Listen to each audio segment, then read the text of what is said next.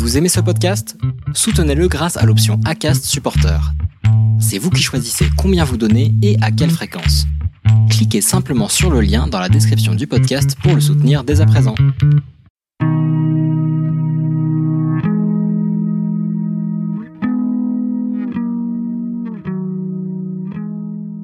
Bienvenue sur Melting Pot, le podcast qui amène la France multiculturelle dans vos oreilles. Je suis Mélanie Young, l'hôte de ce podcast. Quand on a plusieurs cultures, comme moi qui suis française d'origine chinoise et vietnamienne, on est parfois tiraillé entre deux mondes. Rejet ou fierté, ce n'est pas évident de trouver sa place, de connaître ses racines ou même de se retrouver dans les représentations de français dans les médias. Alors, j'ai décidé de créer Melting Pot pour parler de nos identités mélangées, donner la parole à des talents inspirants, redécouvrir l'histoire de nos aînés immigrés et évoquer tous les thèmes un peu melting potés. Aujourd'hui, vous écoutez un épisode spécial confinement. Comme on ne peut plus se réunir physiquement, je vous propose de partager ensemble un plat typique de la double culture de l'une ou de l'un d'entre vous. J'ai appelé ça l'opération plat doudou. Dans cet épisode, c'est Yiling qui nous présente son plat doudou. Yiling est une illustratrice française polynésienne et elle est confinée à Tahiti. Oui, vous avez bien entendu, à Tahiti. Je crois que c'est une chance d'être dans cette nature pendant cette période de confinement généralisé. D'ailleurs, si vous tendez l'oreille, on entend même les oiseaux en fond sonore. Alors si comme moi, vous êtes enfermé dans un appartement, ça vous fera peut-être voyager quelques minutes, le temps que Yiling présente la recette de gelée de goyave de sa grand-mère. La recette que je vais présenter, c'est celle de la gelée et marmelade de goyave de ma grand-mère. Je ne sais pas si la confiture de goyave est originaire de Tahiti. Je pense qu'il y en a partout où les goyaves poussent. Mais enfin, en tout cas, c'est une recette que ma grand-mère m'a toujours faite. Et elle n'a pas du tout le même goût que la gelée et la confiture euh, industrielle. On a fait ça il y a quelques jours avec ma mère parce que en ce moment à Tahiti c'est la saison des goyaves, donc euh, on en a une tonne. Et euh, en fait, c'est une recette que j'ai jamais fait, même si j'en ai toujours mangé depuis toute petite parce que c'est ma grand-mère qui l'a fait. Depuis petite, euh, c'est elle qui nous fait nos stocks. Et donc avec le confinement, euh, on s'ennuie un peu. On s'y est attelé avec ma mère. Et du coup, c'est marrant, on a appelé ma grand-mère pour avoir la recette exacte entre guillemets parce que avec elle, il n'y a rien qui est exact en fait. Euh, juste elle nous dit mais si c'est facile, vous faites ça, vous faites comme si, vous mettez ça et puis oh ben voilà ça marche. Sauf que des fois ça marche pas toujours, je sais pas. Mamie elle a des trucs euh, qu'elle qu'elle nous explique pas forcément donc voilà.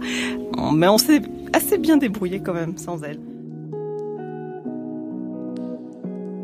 Pour la faire, il faut, comme toutes les confitures, faire cuire les fruits avec de l'eau. D'abord, il faut pas rajouter le sucre tout de suite. D'abord, on cuit les fruits avec l'eau pendant 45 minutes et après ça, on sépare le jus de cuisson pour faire la gelée et euh, les fruits et la pulpe pour pour faire la marmelade. On les passe au moulin à légumes pour retirer les graines de la goyave parce que c'est vraiment pas agréable, elles sont toutes dures. On a la marmelade d'un côté et la gelée de l'autre et on rajoute le sucre après la cuisson et on recuit séparément le jus de cuisson et les fruits passés avec le sucre. Et après, on les met en pot et, puis c'est tout.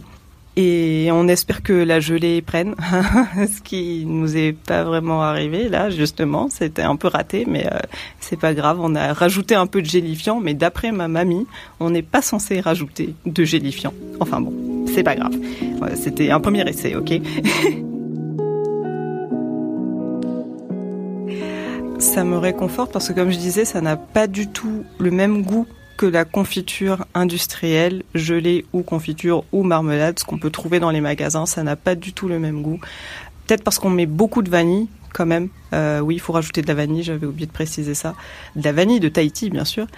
Et hum, je je sais pas, il y a y a un goût spécial que on retrouve pas et ben, j'aime à penser que c'est le goût du fait maison peut-être parce que ça a cuit plus longtemps, parce qu'on a pris le temps de le faire. C'est peut-être le goût de l'effort aussi. Ouais, peut-être ça. Hmm. Je suis rassurée parce que la gelée, la marmelade avaient le même goût, exactement le même goût que ce que fait ma, ma mamie. Donc je me dis que si je veux en refaire plus tard, pour mes propres enfants ou mes propres petits-enfants, bah, je pourrais dire que c'est vraiment le goût de celle que faisait ma grand-mère. Ouais, voilà. Je pense que c'est tout. Je crois que j'ai tout dit. Bisous et bon confinement. Salut. Merci beaucoup Yeling d'avoir partagé ton plat doudou. J'aime beaucoup le fait que cette recette sera transmise de génération en génération. J'ai très envie de tester. Par contre, comme les goyaves ne poussent pas en abondance en métropole, peut-être qu'il faudrait d'abord faire un test avec une marmelade de fruits locaux et plus tard goûter la gelée de goyave en voyage. Ou si vous nous écoutez et que vous habitez aux Antilles ou à Madagascar, en tout cas dans un pays où il y a de la goyave, n'hésitez pas à tester la recette de Yiling. J'espère que cette petite pastille culinaire vous a plu. N'hésitez pas à la partager autour de vous.